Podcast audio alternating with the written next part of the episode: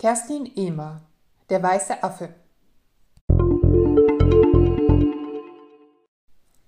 Berlin in den 20er Jahren des letzten Jahrhunderts.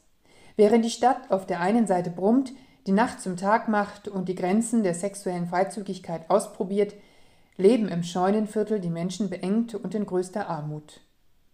Dazwischen blitzen erste antisemitische Äußerungen auf, konspirative Treffen finden statt und die noch junge Weimarer Republik mit ihren einstigen linken Helden Rosa Luxemburg und Karl Liebknecht kämpft um Stabilität.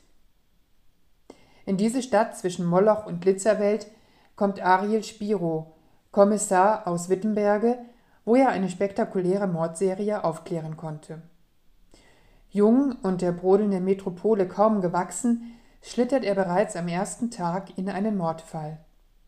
Der reiche jüdische Bankier Erich Fromm wird erschlagen im Hinterhaus vor der Wohnung seiner Geliebten, einer Tänzerin, gefunden.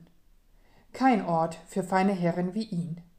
Ariel Spiro nimmt die Ermittlungen auf und muss aufpassen, dass er nicht zusehends den Kopf verliert, zumal ihm die Tochter des Opfers gehörig selbigen verdreht.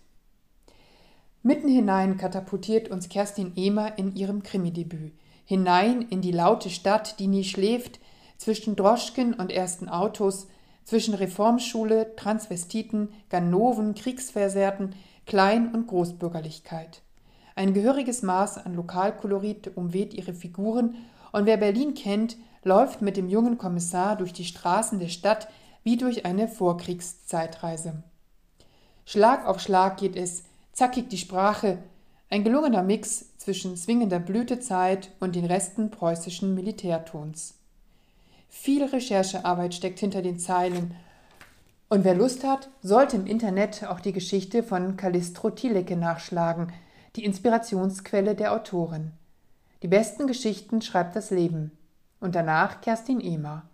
Ihr gelingt ein Berlin-Krimi voller Groove und Spannung, schlüssig und leichtfüßig. Kerstin Ehmer, Der weiße Affe, Pendragon Verlag, Bielefeld 2017.